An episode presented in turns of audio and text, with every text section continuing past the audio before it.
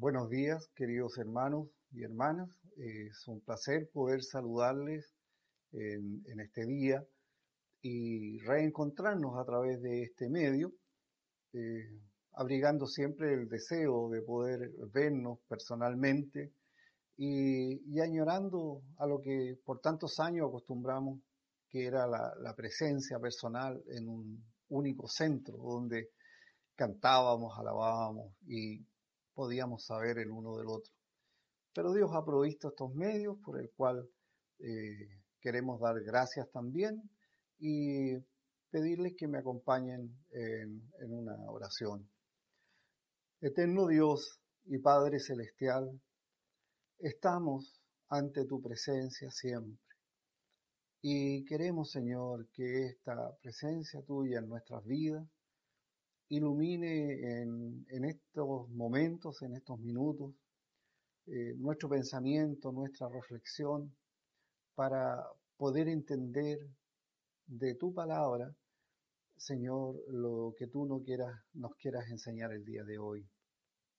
Padre bueno, ilumina nuestro espíritu, Señor, y, y ayúdanos a comprender lo que de esta porción de la palabra tú tienes para nosotros el día de hoy. Te lo pedimos, Señor, humildemente, en los méritos de nuestro Señor Jesucristo.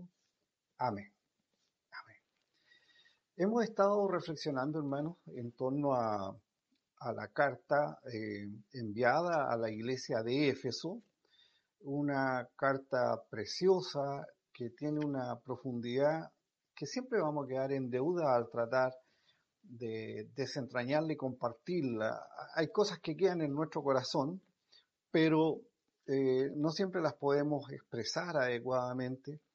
Y, y como orábamos, que el Señor agregue aquello en que nosotros, yo pueda quedar en falta ante ustedes. Hemos visto en los capítulos iniciales de esta carta la oración a Dios pidiendo toda bendición espiritual y conocimiento para los creyentes de esta comunidad en Éfeso. O sea, la, carta está dirigida para los creyentes, para nosotros, también el día de hoy, ¿verdad?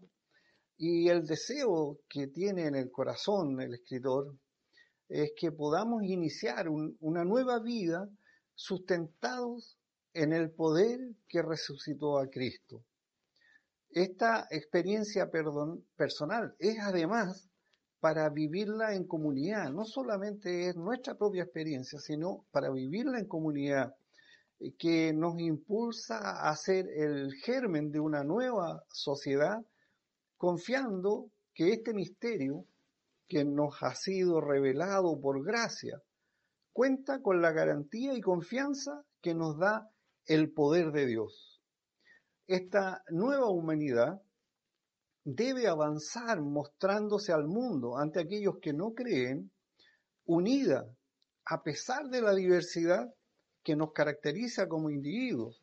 Cristo lo logró en favor nuestro, no convirtiéndonos en clones, sino derribando los muros que acostumbramos levantar eh, nosotros arbitrariamente eh, ante los que llamamos diferentes.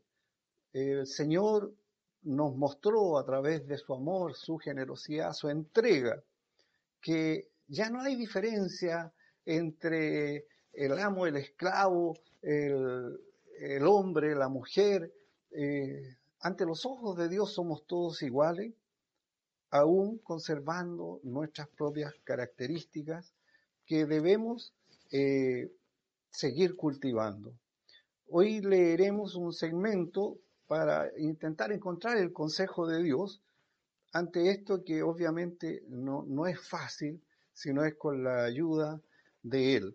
Les pido por favor que sigan la lectura en esta versión de la eh, NBI, en el capítulo 4 de Efesios, Vamos a leer los versos desde el 17 hasta el capítulo 5, verso 4.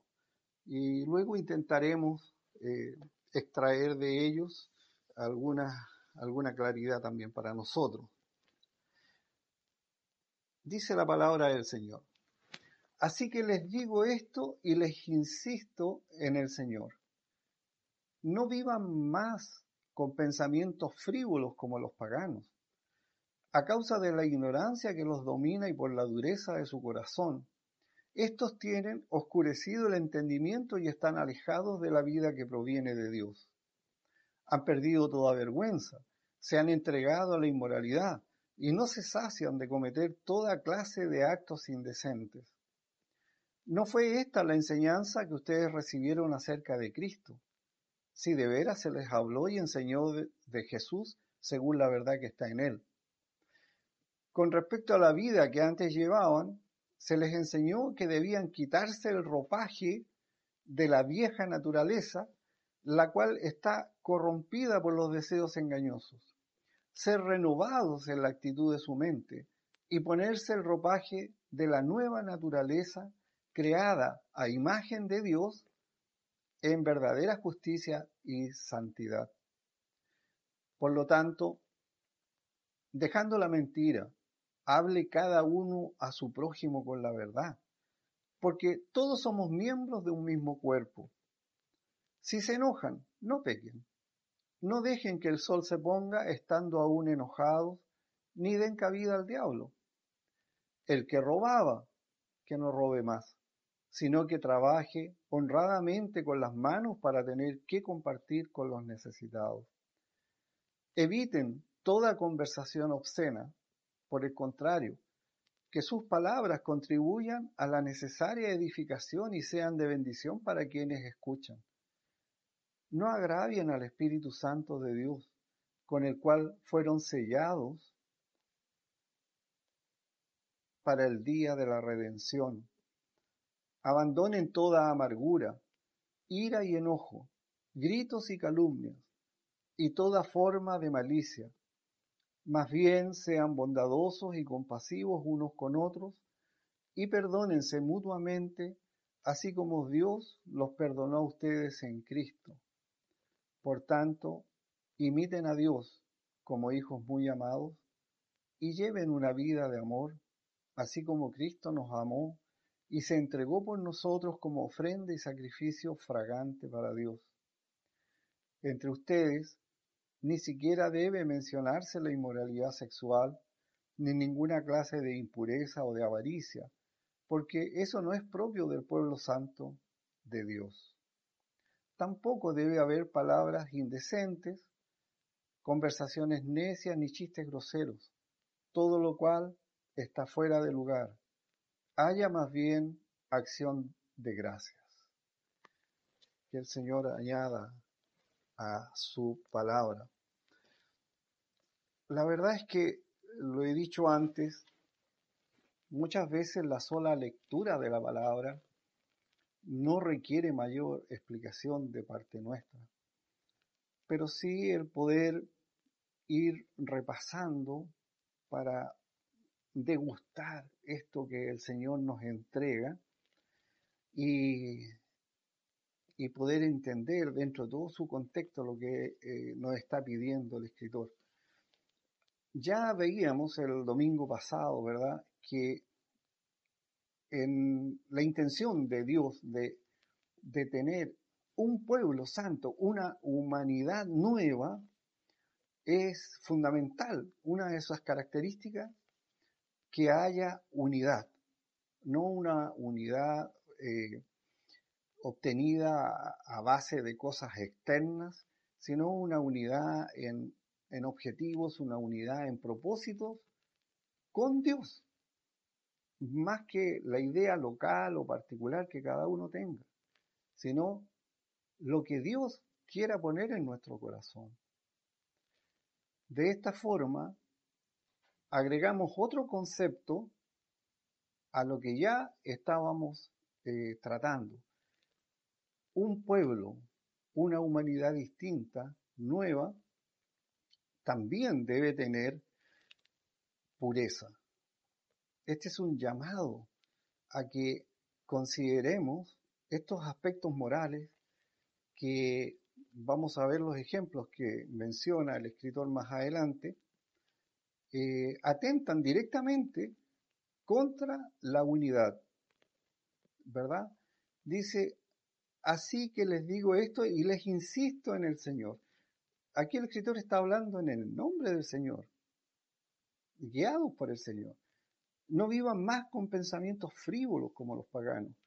Esta frivolidad alude al hecho de, ser superficiales, de, de no considerar la vida, el entorno, la realidad en la que estamos, sino que vivir en base a nuestra propia imaginación y deseos personales, ¿verdad? Y, esta forma de ser, que es superficial, frívola, eh, produce ignorancia, porque como nada nos interesa, la ignorancia se apodera y nos domina y endurece nuestro corazón. Y cuando se endurece el corazón, se produce la oscuridad del entendimiento. Esta falta de sensibilidad que, refiriéndose al cuerpo, es como que se nos formaran callosidades, en el plano visual, esta insensibilidad lo que hace es producir ceguera. Ya estamos tan alejados de lo que proviene de Dios que prácticamente no lo vemos y, y nos entregamos a la inmoralidad. Y después ya no nos cansamos de cometer toda clase de actos indecentes. El escritor está diciendo en este momento que si esto éramos nosotros antes, hoy ya hay una contraparte en la que debemos poner atención, porque dice que no fue esta la enseñanza que nosotros recibimos acerca de Cristo, ¿verdad? Porque si de veras se nos ha hablado y enseñado de Jesús, ¿verdad? Este Mesías esperado, pero ahora encarnado, por eso pasamos de la palabra Cristo a la enseñanza de Jesús, aquel que vivió como uno de nosotros y, que nos mostró la perfección y la factibilidad de vivir de una manera distinta en un mismo entorno ante los mismos desafíos, ¿verdad? Si, nosotros hemos aprendido de este Jesús según la verdad que eh, está testimoniada en, la palabra, ¿verdad? Eh, nosotros tenemos que, debemos quitarnos, y aquí usa una analogía el texto, esta, este ropaje que teníamos de nuestra vieja naturaleza, que ya está corrupta por deseos engañosos, y debemos ser renovados en la actitud de nuestra mente, de lo profundo de nuestro corazón. Si bien el acto de desvestirse y vestirse, eh, hay una parte que se mantiene, que es el cuerpo, lo que se quita es lo que lo cubre. Eh, en este acto donde la parte humana, que es la que se arrepiente, toma conciencia y quiere seguir al Señor, que es eh, por la gracia que Él nos da, también está complementada por una renovación interna.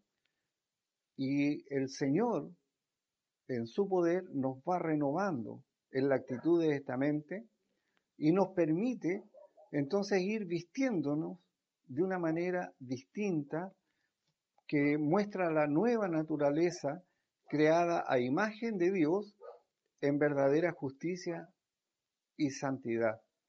Y aquí pasa a enumerar, eh, no definitivamente, pero los aspectos que de alguna manera nos pueden mostrar eh, cómo a veces la vieja naturaleza persiste o se muestra a través de nuestras actitudes en el seno de esta nueva humanidad, en el seno de esta nueva, de este nuevo pueblo, esta nueva sociedad que el Señor ha querido eh, formar en nosotros.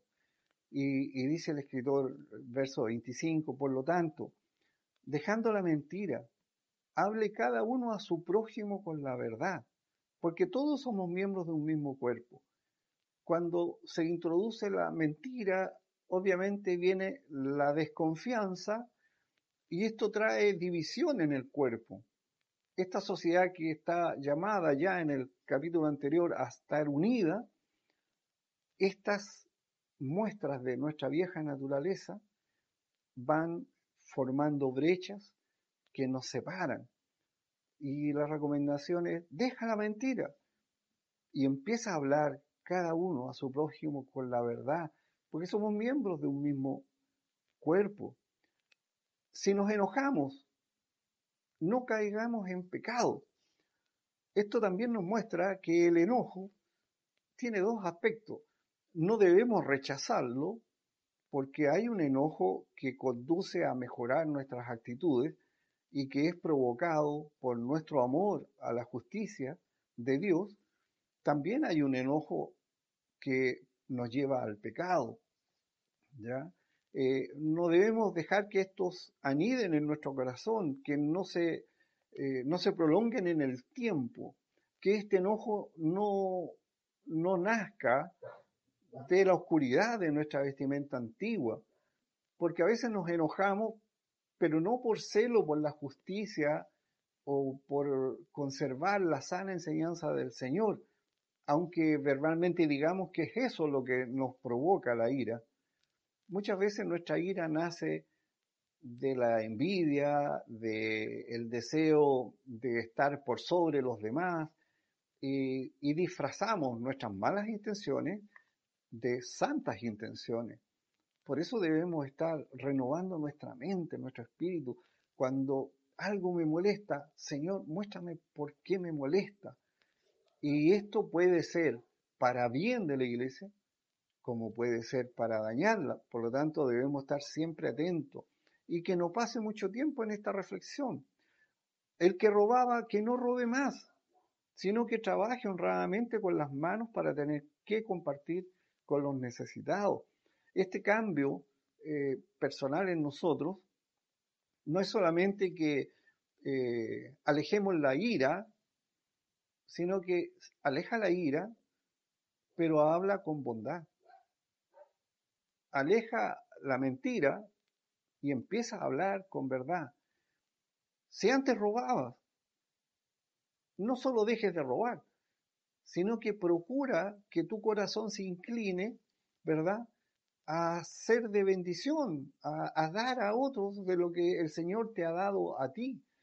Eh, es un paso más que solo dejar de robar, ¿verdad? Es un cambio absoluto de mente. Vemos que no son preceptos así fijos y estáticos que van a producir algo solamente en nosotros. Todos estos cambios, ¿verdad? Deben impactar a esta comunidad que Dios está creando con nosotros, ¿verdad? Eh, debemos evitar toda conversación obscena y por el contrario, que nuestras palabras contribuyan a la necesaria edificación y que sean de bendición para quienes escuchan. Hoy en día eh, vemos a través de los noticieros eh, el reclamo por las necesidades lícitas que que tiene a veces la, comunidad eh, donde nosotros vivimos, pero esta es propuesta o expresada con groserías, con obscenidades, que, que, nos dejan una sensación de amargura donde ya no queremos seguir escuchando. Eh, eso tampoco debe ser en nosotros. Podemos tener quejas, podemos tener puntos de vista divergentes con otros, pero que nuestras palabras no sean con groserías, con obscenidades, con ofensa, sino que contribuyen a una buena edificación y que además sean bendición para aquellos que nos escuchan. Porque en todo esto agraviamos al Espíritu Santo de Dios con el cual fuimos sellados, ¿verdad?, para el día de la redención. Un aspecto importante. Dios no es una una fuerza activa ni una emanación de Dios para hacer y ejecutar las órdenes de Él. Él, el Espíritu Santo que mora en nosotros, con el cual fuimos sellados, es, eh, es agraviado, ¿verdad? Eh, con, con nuestras actitudes. Debemos tener cuidado porque Él mora en nosotros, está con nosotros. No lo podemos dejar fuera. Él es testigo de todas nuestras acciones, de lo que decimos, de lo que pensamos. Por lo tanto, debemos cuidarnos, debemos abandonar toda amargura, ira y enojo, gritos y calumnias, y toda forma de malicia, que es lo que estamos viendo permanentemente alrededor nuestro. Eso no puede estar en nosotros, no puede estar en la iglesia. No podemos partir siempre de la base de la desconfianza y de la sospecha de dolo en cada actuación de, del otro. Debemos partir de la confianza. Por eso que es tan importante que seamos cambiados desde nuestro interior, eh, dejar la amargura, entender que fuimos perdonados, que el Señor ha dado todo por nosotros, lo que nos debiera mantener felices permanentemente y dejar las calumnias, los gritos, ¿verdad? Más bien debemos ser, en contraposición a eso, debemos ser bondadosos y compasivos unos con otros, perdonándonos mutuamente, así como Dios nos ha perdonado a nosotros. Por, esta razón, sigue el capítulo 5, por tanto, imitemos a Dios. Si Dios nos perdonó en Cristo a cada uno de nosotros, estando nosotros muertos en nuestros delitos y pecados, eh, no teniendo en cuenta de que no había nada meritorio en nosotros para recibir su amor, para recibir su sacrificio, eh, hagamos nosotros lo mismo. Imitemos a Dios como hijos muy amados y llevemos una vida de amor, así como Cristo nos amó y se entregó por nosotros como ofrenda y sacrificio fragante para Dios. Las acciones que son fruto del amor Dios las recibe, las observa a través de su espíritu en nosotros, como era, eh, ¿verdad?, e, esa ofrenda eh, mostrada en las especies que daban una fragancia, un aroma grato que gratificaba el alma. Dios nos ve así nuestra actuación cuando en amor procedemos a perdonar, a aplacar la ira, a dejar el enojo, a ser agradecido. Entre, nosotros ni siquiera debe, debe mencionarse la inmoralidad sexual, ni ninguna clase de impureza o de avaricia, porque eso no es propio del pueblo santo de Dios. Tampoco debemos hablar palabras indecentes, perder el tiempo en conversaciones que no nos llevan a ninguna parte, porque todo eso está fuera de lugar. Haya más bien acción de gracia, dice. Y esto es una invitación bastante seria. Cuando nosotros ponemos nuestra atención, ponemos nuestra mente a considerar que las misericordias de Dios se renuevan cada día, cada detalle del quehacer nuestro, el tener un techo que nos cobija, poder encender la luz, recibir un llamado telefónico. Hay mucha gente que no tiene eso, hermano debemos ser tan agradecidos y estar tan pendientes de, tanta bendición que nos rodea que no nos quedaría tiempo para perderlo en cosas inútiles. Nuestra actitud, nuestro pensamiento, nuestra palabra debiera ser de continuo una alabanza a Dios, porque eh, dejamos todo esto, ¿verdad? Porque si hay en nosotros más bien acción de gracias, eh, podemos tener la certeza de que no nos va a quedar tiempo para otras cosas, eh, no vivir vanamente. Y, y en el uso también se va a ir haciendo parte nuestro, como Dios está actuando en nosotros, de cambiar nuestra mentalidad. Debemos estar dispuestos a obedecer este llamado que Dios nos hace por, por boca de los apóstoles para mantener la unidad y la pureza dentro de la iglesia sabiendo que esto impactará también nuestro entorno, a la sociedad entera. Porque nuestras actitudes, como ya lo veíamos, pueden impactar para mal lo que ya lamentablemente hemos tenido que ver eh, y que nos afecta a la iglesia en general, aunque sea una iglesia local en particular la que cae en esto, pero puede impactar para mal si somos descuidados y superficiales, como inicia la lectura del día de hoy. Pero debemos procurar que ese impacto sea para bien si eh, buscamos la enseñanza permanente de la voluntad del Señor a través de su palabra y confiando que su Espíritu hará la obra en nosotros y con nosotros. Esto es un proceso que se inicia cuando tú recibiste al Señor en tu corazón y por gracia pudiste darte cuenta que necesitabas un Salvador, pero la santidad que nos fue imputada en ese acto junto con la justificación no termina ahí, inicia ahí y es un proceso que debemos vivir permanentemente hasta que estemos en la presencia del Señor. Pablo mismo manifiesta en otra de sus cartas, ¿verdad? Que él está consciente de la lucha que hay en su interior, donde dice, mi espíritu sabe lo que debo hacer y mi carne me lleva a hacer lo contrario. Pues esa lucha no ha concluido en nosotros, hermanos. Por eso debemos tomar estas recomendaciones de comparar el antes y el después en el Señor. Lo que éramos en otro tiempo y que observamos en los demás y lo que hoy día somos por gracia y por amor del Señor y por la obra del Espíritu Santo en nosotros pensaba en poner un título, ¿verdad?, a la reflexión del día de hoy y decidí parafrasear eh, otro dicho popular que dice, dime con quién andas y te diré cómo eres.